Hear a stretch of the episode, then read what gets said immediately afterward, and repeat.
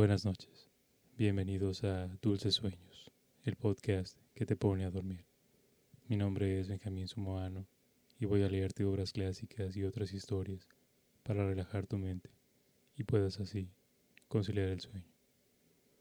El objetivo de este podcast es acompañarte en ese viaje nocturno mientras quedas dormido o dormida, o si lo prefieres, escuchar juntos la narración. No te preocupes, estaré ahí contigo hasta el final del episodio o de los episodios que necesites. Espero que este podcast pueda ser un lugar seguro para tu mente, que te aleje de las preocupaciones y te permita descansar, porque todos merecemos tener una buena noche de sueño. Todos merecemos tener un momento de paz. Recuerda que para no perderte ninguno de los episodios, puedes seguir este programa en Spotify, Apple Podcast, Google Podcast o en tu aplicación de podcast preferido. También puedes escucharnos en las principales bocinas inteligentes. Y si conoces a alguien que podría beneficiarse de escuchar este programa o crees que podría gustarle, compártelo con él o ella.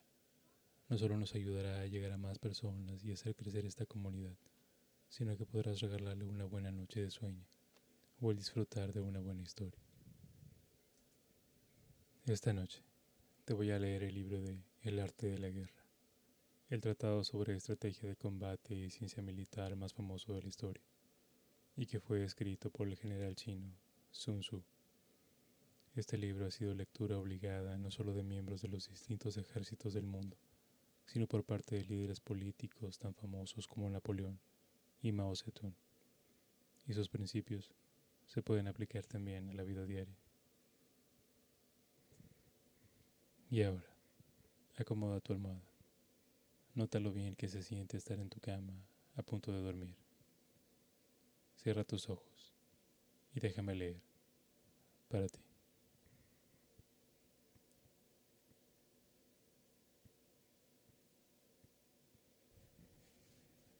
El arte de la guerra de Sun Tzu.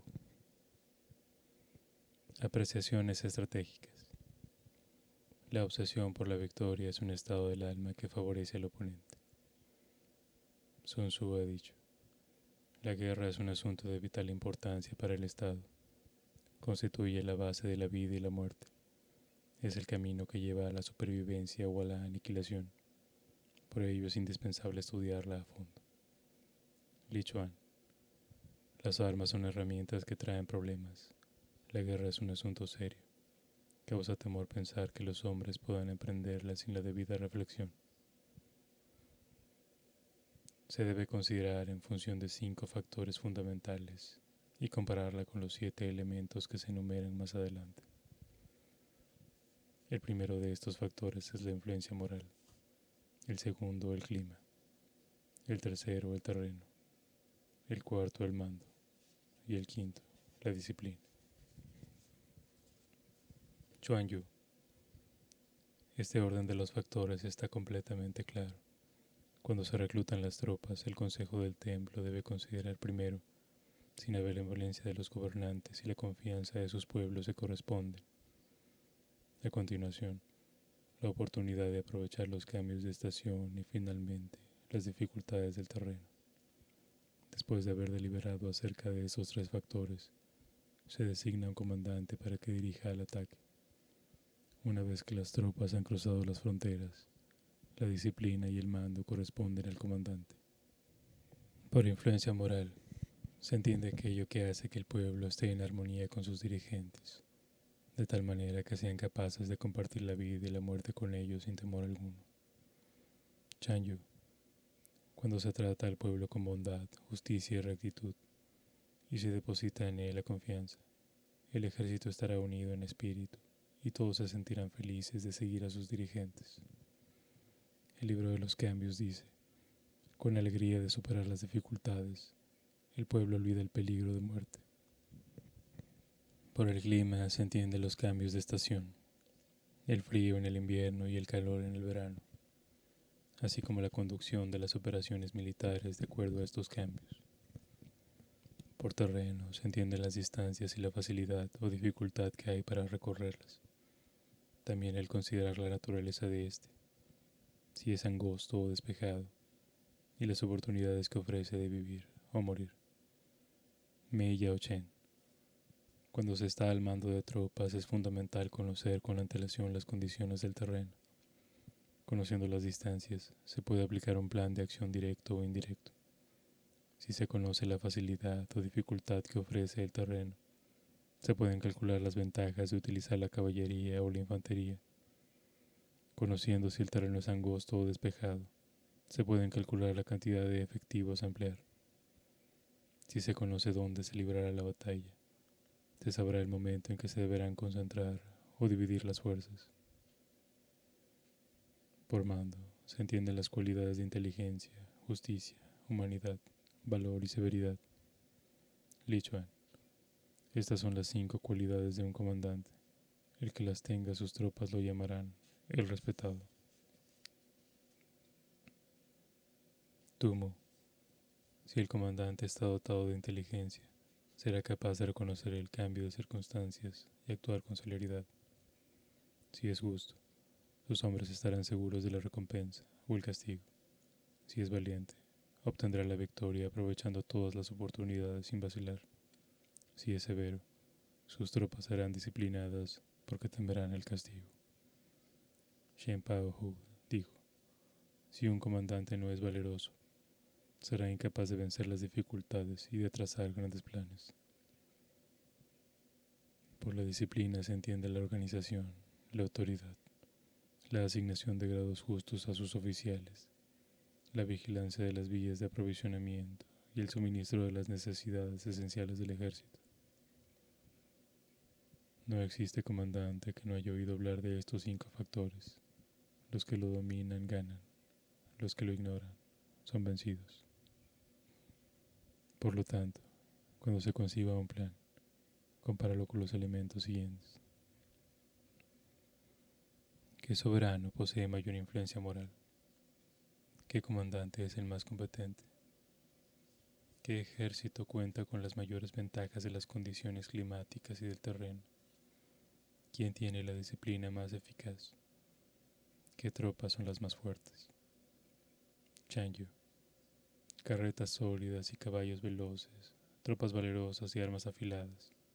El ejército que muestra contento cuando el tambor les da la señal de ataque y que se enfurece cuando el gong les ordena retirarse. El que muestra estas condiciones es fuerte. ¿Quién ha entrenado mejor a sus oficiales y tropas? Tuyo. Si los oficiales no están sometidos a un entrenamiento riguroso, se mostrarán angustiados y vacilarán en el combate. Si los comandantes no están perfectamente adiestrados, se doblegarán cuando se enfrenten al oponente. ¿Quién recompensa y castiga de una forma más justa? Tumo. Ni las recompensas ni los castigos deben ser excesivos. Solo así se estará en condiciones de prever qué lado saldrá victorioso y cuál derrotado. Si se emplea un comandante que siga esta estrategia, es seguro que vencerá. Consérvalo. Pero si se emplea un comandante que se niega a aplicar esta estrategia, destituyelo. Teniendo en cuenta las ventajas de estos planteamientos, un comandante deberá crear situaciones que favorezcan su realización. Por situaciones se entiende el actuar con presteza de acuerdo a lo que está de ventaja y controlar así el equilibrio de estas. Todo el arte de la guerra está basado en el engaño. Por lo tanto, aunque seas capaz, aparente incompetencia. Si eres activo, muestra pasividad. Cuando estás cerca, aparenta que estás lejos. Cuando estés lejos, que estás cerca. Ofrece un señuelo a tu oponente para hacerle caer en la trampa. Finge desorden y sorpréndelo. Tumo. Cuando las provincias Wu y Yue estaban en guerra, Wu sacó de prisión a tres mil criminales para dar impresión de desorden y tender así una trampa a Yue. Muchos se rindieron. El ejército de Yue luchó con ellos para ser vencido por el ejército de Wu. Cuando se concentre, prepárate a luchar contra él. Cuando es poderoso, evítale. Irrita y provoca a su comandante para que se muestre confundido. Li Chuan. Si el comandante enemigo se irrita, su autoridad puede ser quebrantada con facilidad. Se volverá impetuoso y olvidará su propia estrategia. Chan Yu. Si el comandante enemigo es obstinado y propenso a la cólera, insúltalo y hazlo enfurecer, de modo que se irrite y confunda y ataque impulsivamente. Finge estar en inferioridad de condiciones y alienta su arrogancia. Chen Hao. Entrega al oponente hombres jóvenes y mujeres para trastornarlo, y jade y seda para excitar su ambición. Ponlo en aprietos y acósalo. Li Chuan. Si el oponente está descansado, fatígale. Si está unido, divídelo. Chan Yu. Alienta la discordia entre el soberano y sus ministros, o si no, separa a sus aliados. Despierta sospechas entre ellos para que rompan sus alianzas. Entonces podrás conspirar contra ellos. Ataca cuando no esté preparado y haz tu movimiento cuando no se lo espere. Hoy en sí, la dinastía Wei envió a los comandantes Chun Ho y Teng Yi a atacar Shu. En invierno, Ai salió de Jinping y marchó a través de una región deshabitada durante más de 700 li abriendo caminos en las montañas y construyendo puentes colgantes. Las montañas eran elevadas y los valles profundos, su tarea extremadamente difícil y peligrosa. Además, las tropas, al consumir casi todas sus provisiones, estaban a punto de perecer. Teng Ai se enrolló en tapetes de fieltro y descendió las abruptas pendientes. Los oficiales trepaban, tomándose de las ramas de los árboles escalando los precipicios. Las tropas avanzaban. Teng Ai se dirigió en primer lugar a Chen Yu en Shuima. El comandante encargado de defender la ciudad se rindió. Ai hizo decapitar a Chu Chan, que había ofrecido resistencia en Mien Chou, y marchó sobre Chen Tu Shan, soberano de Shu. Se rindió. Estas son, para el estratega, las claves de la victoria, las cuales no deben ser divulgadas previamente.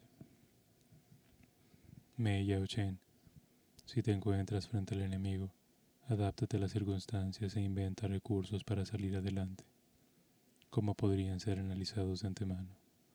Ahora bien, el que planifica la victoria en el cuartel del general antes de las hostilidades es el que tiene mayores posibilidades de triunfar. Los cálculos deberán indicar una mayor potencia que la del oponente. Si estas estimaciones revelan una potencia inferior, la victoria es imposible. Como agota sus posibilidades el que no puede ninguno. Gracias a estos cálculos se puede ver quién ganará y quién perderá. Los guerreros victoriosos vencen primero y después van a la guerra. En la batalla. El arte de la guerra, al igual que el agua, no tiene una forma constante. Sun Tzu ha dicho, por lo general, las operaciones militares requieren de carros veloces con tiros de cuatro caballos, cubiertos de cuero, y cien mil soldados con sus armaduras. Tumu, en otros tiempos, los combates se hacían con carros cubiertos de cuero, tanto ligeros como pesados. Estos últimos se utilizaban para transportar las armas el equipo militar y los objetos de valor. Si las provisiones son transportadas a través de una distancia de miles, los gastos en la retaguardia y de campaña, las asignaciones a los consejeros y visitantes y el costo de los suministros se elevarán a mil piezas de oro por día. Teniendo a la mano esta suma, se podrá reclutar un ejército de cien mil hombres. Li Chuan mientras las tropas avanzan hacia territorio enemigo. Deberá haber suficiente dinero en el Estado. La victoria es el principal objetivo de la guerra. Si esta tarda demasiado, las armas se embotan y la moral decae. Si se prolonga el sitio de una ciudad, se agotarán las fuerzas. Si se mantiene al ejército durante mucho tiempo en campaña, los suministros serán insuficientes. Chan Yu las campañas del emperador Wu de los se prolongaban sin ningún resultado favorable, agotando el tesoro de tal manera que se promulgó un edicto de austeridad. Cuando tus tropas están desanimadas, tus armas han perdido el filo y tus recursos se han agotado, los demás se aprovecharán de tu desgracia para actuar. Y aunque tengas consejeros sabios, ninguno de ellos será capaz de trazar planes adecuados para el futuro. Y así, aunque se ha oído de operaciones militares que han sido precipitadas y desafortunadas, nunca se ha sabido de una campaña exitosa prolongada. Tuyo. Un ataque puede realizarse sin ingenio, pero es necesario que se ejecute lo más rápidamente posible. Nunca se ha visto jamás que una guerra prolongada haya beneficiado a algún Estado. Li Chuan, la guerra es como el fuego. Aquellos que no deponen las armas, estos las consumen. Por lo tanto, aquellos que no son capaces de ver el peligro que implica el utilizar las tropas, serán igualmente incapaces de utilizarlas para su provecho. Los que son expertos en el arte de la guerra no necesitan de una segunda leva, ni volver a buscar suministros otra vez. Llevan sus propios equipos y obtienen los alimentos de sus oponentes. De este modo, las tropas disponen de suministros en abundancia. Cuando un Estado se empobrece, se debe a las operaciones militares que requieren del transporte de provisiones hacia lugares distantes. Chan Yu. Si el ejército recibe el grano desde una distancia de mil lis, las tropas estarán hambrientas y los hombres tendrán aspecto famélico. Los precios se elevan cuando está presente un ejército, pero la riqueza del pueblo se agota, ya que le suben los impuestos. Chialin, cuando las tropas están cerca, el precio de todos los productos se eleva porque todo el mundo busca obtener beneficios extras y enriquecerse. Cuando se agotan las fuerzas y se consumen todos los recursos, se arruina el Estado, pues se han gastado las siete décimas partes de su riqueza. Lichuan. Si la guerra se prolonga, los hombres y las mujeres no se podrán casar y quedarán empobrecidos a causa de los transportes de suministros. En cuanto a los gastos del gobierno que se destinan para equipar y reparar los carros, los caballos de reemplazo, las armaduras y las armas, significan las seis décimas partes del total.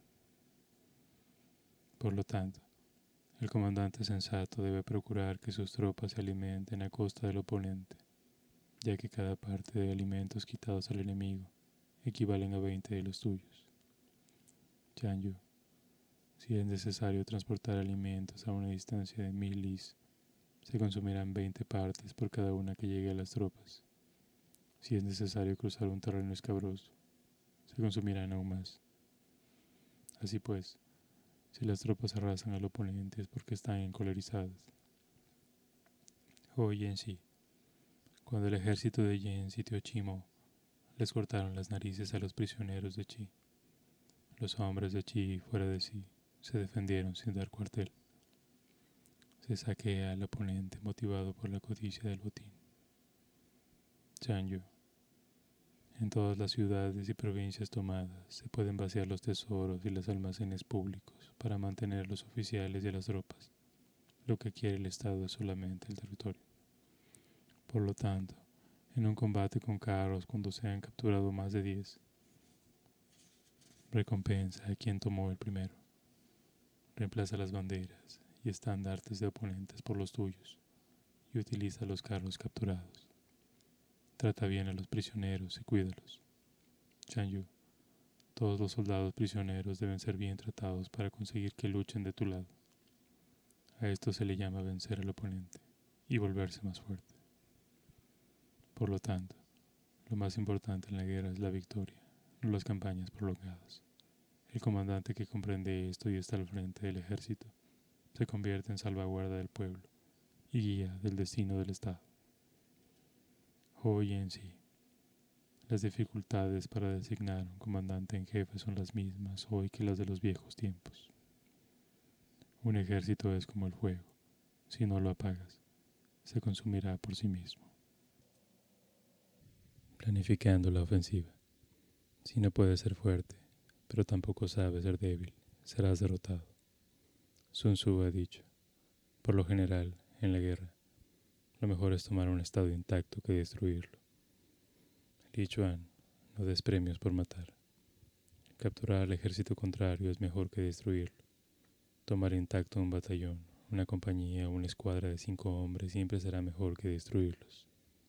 Por lo tanto, obtener 100 victorias en 100 batallas no es tener la máxima habilidad como estratega. Los que consiguen que se rindan los ejércitos sin luchar son los mejores maestros del arte de guerra. Tumo, el que sobresale en la solución de situaciones, es aquel que las resuelve antes de que se presenten. El que sobresale en las victorias sobre sus oponentes vence antes de que las amenazas de estos se concentren. Después, lo mejor es deshacer sus alianzas. Tuyo, no permitas que tus enemigos se unan. Juan, sí. Examina sus alianzas y trata de romperlas y destruirlas.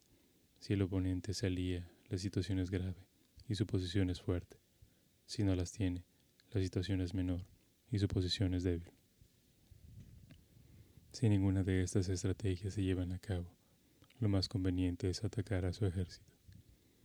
Chialin, el que combate por la victoria con la espada desnuda no es considerado un buen comandante. Wang Hasi, los combates implican peligro. Yu, si no puedes anticiparte sus planes o romper sus alianzas, ten afiladas tus armas a fin de conseguir la victoria. La peor táctica consiste en atacar las ciudades. No lo hagas a menos que no exista otra posibilidad. La preparación de los carros acorazados y tener listas las armas y el equipo requieren por lo menos tres meses construir las rampas de tierra contra los muros, otros tres meses. Si el comandante es incapaz de controlar su impaciencia y ordena a sus hombres que trepen por los muros, morirá una tercera parte de sus tropas sin tomar la ciudad. Esa es la consecuencia inevitable de los ataques de este tipo. Tumu, al finalizar la dinastía de los Wei, el soberano Tao al, mando de cien mil hombres, sitió la provincia de Sang la cual estaba a cargo de Shan Chi. El soberano le pidió un poco de vino y Shan le envió una vasija llena de orines. Taiwu, iracundo, atacó la ciudad, ordenando a sus tropas que escalaran los muros. Después de treinta días, los cadáveres se amontonaban hasta la altura de las murallas, y el número de pérdidas sumaban más de la mitad de las fuerzas de Wu. Así, un verdadero maestro en el arte de la guerra somete al oponente sin combatir conquista las ciudades sin asediarlas y derroca a los estados sin campañas prolongadas. Li Chuan conquista mediante la estrategia. Baja la dinastía de los Han, San Kung asediaba la provincia de Yuanbu durante meses sin resultados favorables. Sus hombres y oficiales se enfermaban. El soberano de Tunghai le dijo a San, has agrupado tus tropas y rodeado a tu oponente, el cual está dispuesto a combatir hasta la muerte. Esto no es estrategia. Debes levantar el asedio y hacerle saber que hay una salida, y así se escaparán y dispersarán. San concedió el consejo y tomó Yuanwu. Tu objetivo debe ser tomar intacto todo el cielo. Así, tus tropas estarán frescas y tu victoria será completa. Este es el arte de la estrategia ofensiva. Por lo tanto, el arte del empleo de las tropas es el siguiente. Si tus fuerzas son diez veces superiores a tu oponente, rodéalo. Cuando la proporción sea de 5 a 1, atácalo. Yu, si mis fuerzas son cinco veces superiores al oponente, lo mantengo ocupado por el frente, lo sorprendo por la retaguardia y lo quebranto por el este y lo raso por el oeste. Si lo doblas en fuerzas, divídelo. Tuyo, el que es incapaz de distintar al oponente a dividir sus fuerzas, no conoce tácticas desusadas. Si las fuerzas son iguales, puedes presentar combate. Hoy en sí, en estas condiciones solo el comandante competente es capaz de vencer. Si tus fuerzas son inferiores, retírate. Tumu, si tus tropas son inferiores en número, evita por el momento a tu oponente. Tal vez más tarde podrás sacar ventaja de alguno de sus puntos débiles. Luego recurrirás a todas tus energías y buscarás la victoria con firmeza. Chan Yu, si el oponente es fuerte y yo débil, me retiro temporalmente, sin entablar combate. Si eres inferior en todos los aspectos, huye, ya que un ejército pequeño es presa fácil para un ejército poderoso. Chan Yu, el pequeño no puede igualar al grande, ni el débil compararse con el fuerte, ni los pocos con los numerosos. Los comandantes son servidores del Estado. Cuando su servicio es correcto, el Estado se fortalecerá, pero cuando su desempeño es incierto, el Estado se debilitará. Chanyu, el soberano que consigue tener un comandante calificado, prosperará. El que no lo consigue, será aniquilado. Existen tres maneras en que un soberano puede llevar un ejército al fracaso. Cuando ignorando los hechos, ordena avanzar o retirarse al ejército. A esto se le llama inmovilizar al ejército. Chialin. El avance o retirada del ejército deben ser controlados por el comandante, de acuerdo a las circunstancias. No hay mayor peligro que las órdenes que da el soberano desde la corte. Cuando ignorando los asuntos militares participa en su administración, esto causa confusión en los oficiales. Chanyu la bondad y la justicia pueden servir para gobernar un Estado, pero no para la administración del ejército. La presteza y la flexibilidad pueden servir para administrar un ejército, pero no para gobernar un Estado. Cuando, ignorando los problemas del mando, toman parte en el ejército de las responsabilidades, eso crea desconfianza en los oficiales. Wang Shi si alguien que desconoce los asuntos militares es enviado a participar en la administración del ejército, se paralizará. Si el ejército está confuso y vacilante, los soberanos vecinos lo aprovecharán. Por eso se dice, la confusión del ejército lleva a la victoria al oponente. Meng, el que no tiene claros sus objetivos, no podrá enfrentarse a su oponente. Hay cinco casos en los cuales se puede predecir la victoria. El que sabe cuándo combatir y cuándo no hacerlo, saldrá victorioso. El que sabe cómo conducir un ejército numeroso o uno reducido, obtendrá la victoria. Tuyo, durante la batalla, hay veces que las fuerzas más numerosas no pueden atacar a las más reducidas, y otras en que el débil puede dominar al fuerte. Quien sea capaz de actuar en estas circunstancias, vencerá. Aquel que logre unir a las tropas en un objetivo común vencerá. Tuyo. La estación apropiada es menos importante que las condiciones del terreno, y estas, a su vez, no son tan importantes como la armonía entre los seres humanos. El que es prudente y está a la espera de un oponente que no lo es, será el vencedor.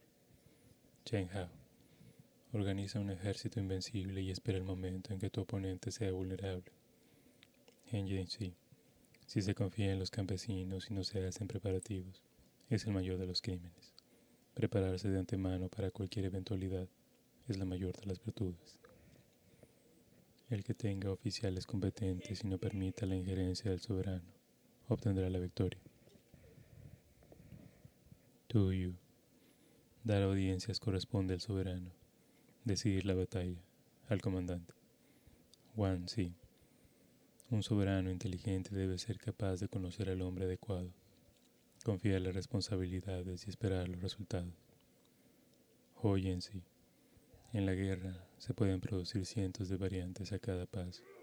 Cuando se ven posibilidades, avanza. Cuando las situaciones se vuelven difíciles, se emprende la retirada.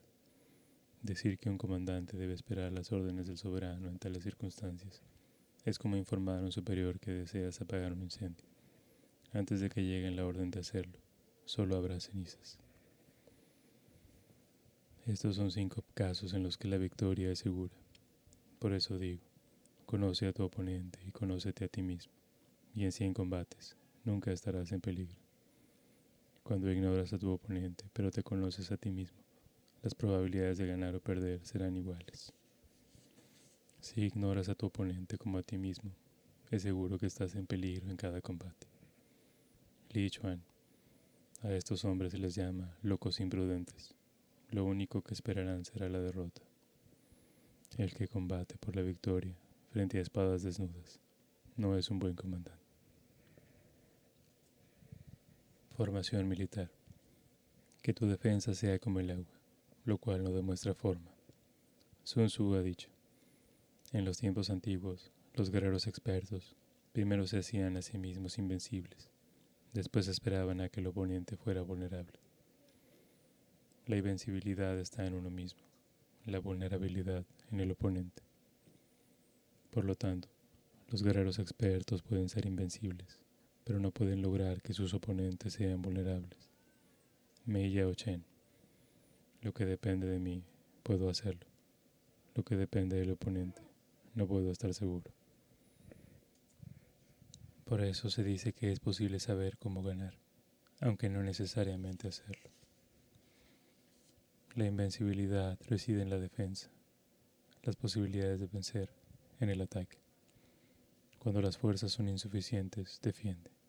Ataca cuando sean numerosas. Los expertos en el arte de la defensa se ocultan. Los expertos en el arte del ataque avanzan. De esta manera son capaces de protegerse y obtener la victoria. Tuyo. Los expertos en la defensa se valen de obstáculos tales como montañas, ríos y quebradas. Lo hacen de tal forma que el oponente no sabe cómo atacar. Los expertos en el ataque consideran esencial contar con la ventaja de las estaciones y el terreno, y utilizan las inundaciones o el fuego, según las circunstancias. Lo hacen de tal forma que el oponente no sepa cómo prepararse. Prever la victoria cuando cualquiera lo puede hacer no constituye una real destreza. Li Cheng. Hansin le dijo a sus oficiales, vamos a aniquilar el ejército de Chao y luego desayunamos. Hansin desplegó su ejército de espaldas al río. Las tropas de Chao, que veían estos preparativos, se burlaron. Hansin aplastó entonces al ejército de Chao. Esto es un ejemplo de lo que no es muy común para la mayoría de los hombres. Vencer y ser reconocido como experto no es lo máximo, porque no se requiere mucha fuerza para levantar una hoja en el otoño, ni se requiere una vista aguda para ver el sol y la luna ni se necesita un oído muy fino para percibir el retumbar del trueno. En los tiempos antiguos, los que eran conocidos como buenos guerreros vencían a los oponentes fáciles de vencer. Por lo tanto, las victorias conseguidas por los buenos guerreros no les daban fama de sabios ni el mérito de ser valientes. Tumo, la victoria obtenida antes de que la situación se haya vuelto conflictiva, es algo que la mayoría no entiende. Así, el que lo logra no se le considera sagaz. Antes de que su espada se tiña de sangre, el estado enemigo se habrá rendido. Oye en sí, si sometes a tu oponente sin combatir, ¿quién proclamará tu valor? Sus victorias no son casualidades, sino que se deben a que se ha asegurado el triunfo, conquistando a un oponente ya vencido. Chen Hao, al hacer los planes, Jamás un movimiento en falso en materia de estrategia, ningún paso en vano. Por eso, los buenos guerreros adoptan una actitud en la que no pueden perder y no desaprovechan las condiciones que conducen a sus oponentes a la derrota. De esta forma, un ejército victorioso gana primero y luego entra en combate. Un ejército derrotado combate primero y luego trata de obtener la victoria. Tumu las cualidades de un comandante son una clara percepción, la armonía de sus tropas, una estrategia respaldada por unos planes a largo plazo, el sentido de la oportunidad y la capacidad de percibir los factores humanos. Los que son expertos en el arte de la guerra practican el Tao y observan las leyes, por lo tanto son capaces de planear estrategias victoriosas. Tumu el Tao es la vía de la humanidad y la justicia. Aquellos que destacan en la guerra cultivan primero su propia humanidad y justicia y observan sus leyes y sus instituciones. De esta forma hacen a sus gobiernos invencibles. Los elementos del arte de la guerra son cinco. Primero, la medición del espacio. Segundo, la estimación de las cantidades. Tercero, los cálculos. Cuarto, las comparaciones. Y quinto, las probabilidades de vencer. La medición del espacio está en función del terreno. La estimación de las cantidades se deriva de la apreciación, las cifras de las cantidades, las comparaciones de las cifras y la victoria de las comparaciones. Hoy en sí, antes de que se ponga en marcha el ejército, se calcula el grado de dificultad que ofrece el territorio enemigo, lo recto o tortuoso del camino, el número de sus tropas, la cantidad del equipo militar y el estado de su moral. Estos cálculos se hacen para saber si se puede atacar al oponente, y solo después se procede al movimiento de las tropas. Así, un ejército victorioso es como un gran peso comparado con un gramo, y un ejército derrotado es semejante a un gramo comparado con un gran peso. Cuando un comandante es capaz de lograr que sus tropas vayan a la batalla, como si fueran una gran corriente de agua dirigiéndose hacia un abismo, obtendrá la victoria. Chan Yu. La naturaleza del agua es evitar las alturas y precipitarse a las regiones bajas. Cuando se suelta el agua contenida en una represa, se precipita hacia abajo con una fuerza irresistible. La formación de un ejército se asemeja al agua. Aprovecha la falta de preparación del oponente. Atácalo cuando él no lo espere. Evita su fuerza y castiga su debilidad. Y como el agua, nada se te podrá resistir. La victoria obtenida por el medio del combate no es considerada una gran victoria. Fuerza. Cuando un ejército tiene fuerza, sus hombres se mostrarán valientes. Sun Tzu ha dicho, por lo general, mandar sobre muchos hombres es igual a mandar sobre pocos. Todo es cuestión de organización. Chan Yu. Para dirigir un ejército es preciso asignar responsabilidades a los oficiales y sus ayudantes determinar los efectivos que compondrán la tropa. Un hombre es un simple soldado. Dos son una pareja. Tres, un trío. Una pareja y un trío forman una escuadra. Dos escuadras, una sección. Cinco secciones hacen un pelotón. Dos pelotones, una compañía. Dos compañías, un batallón. Dos batallones, un regimiento. Dos regimientos, un grupo. Dos grupos, una brigada dos brigadas, un ejército. Cada uno se subordina al superior y controla al inferior. Cada uno está debidamente adiestrado. De esta forma se puede manejar un ejército de muchos hombres, como si fueran unos pocos. Mandar sobre muchos es igual que mandar sobre pocos. Todo es cuestión de formaciones y señales. Chanyu, cuando las tropas son numerosas, ocuparán espacios muy amplios. Por eso las órdenes de avanzar y retroceder se transmitirán a los hombres y oficiales por medio de estandartes y banderas, y las de moverse o detenerse por medio de campanas y tambores.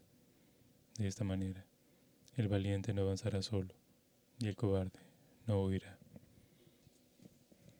Para tener la seguridad de que un ejército resiste un ataque enemigo sin ser derrotado, deberá contar en las operaciones con las fuerzas extraordinarias y las fuerzas normales. Li Chuan, la fuerza que se enfrenta al oponente es la fuerza normal. La que se coloca en los flancos es la extraordinaria. Ningún comandante puede obtener ventaja sobre el oponente si no cuenta con fuerzas extraordinarias.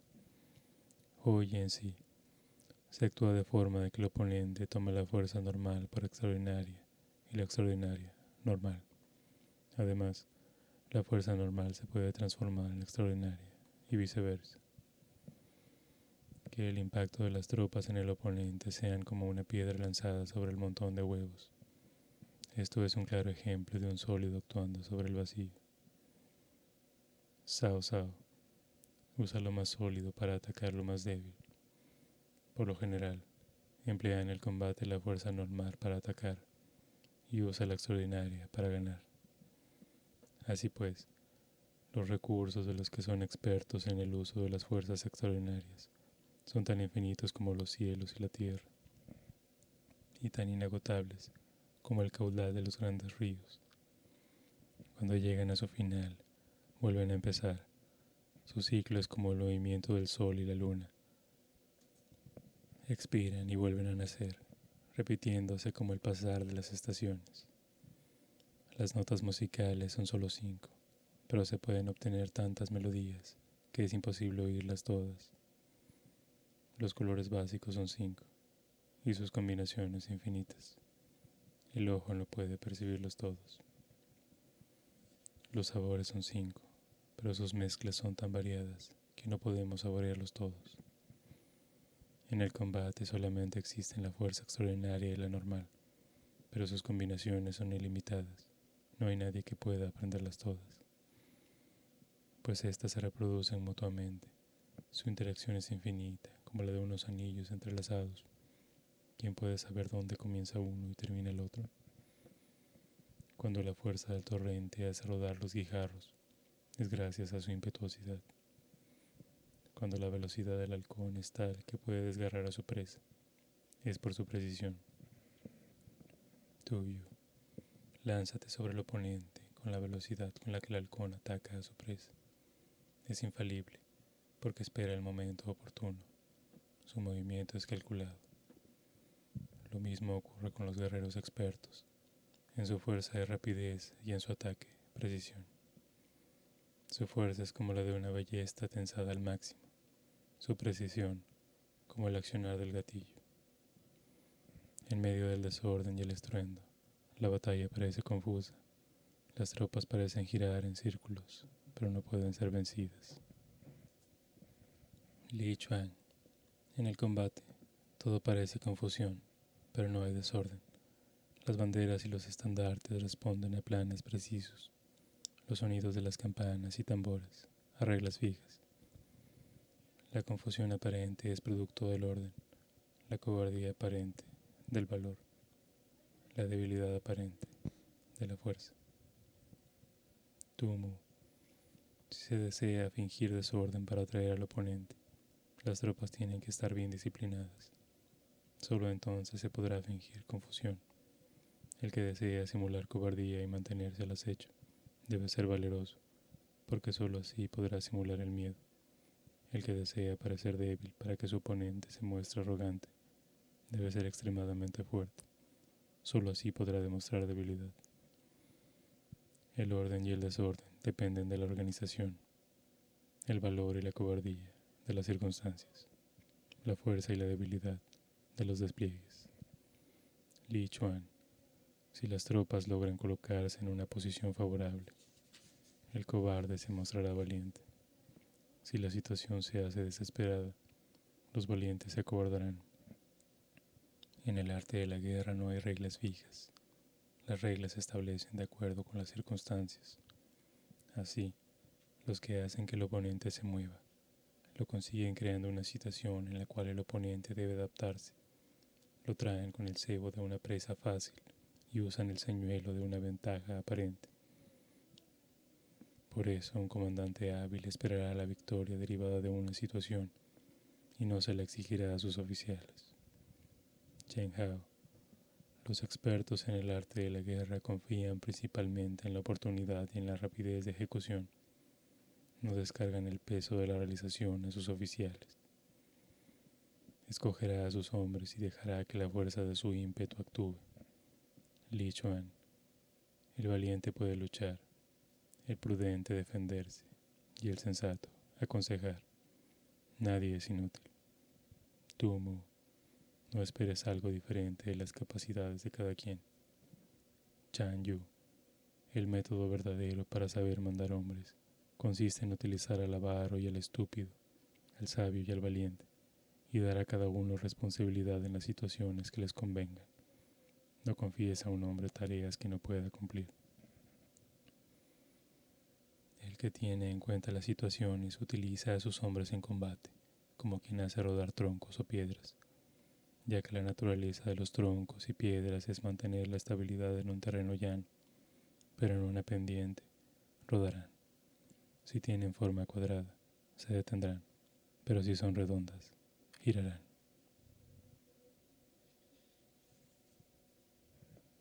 Que tengas dulces sueños. Buenas noches.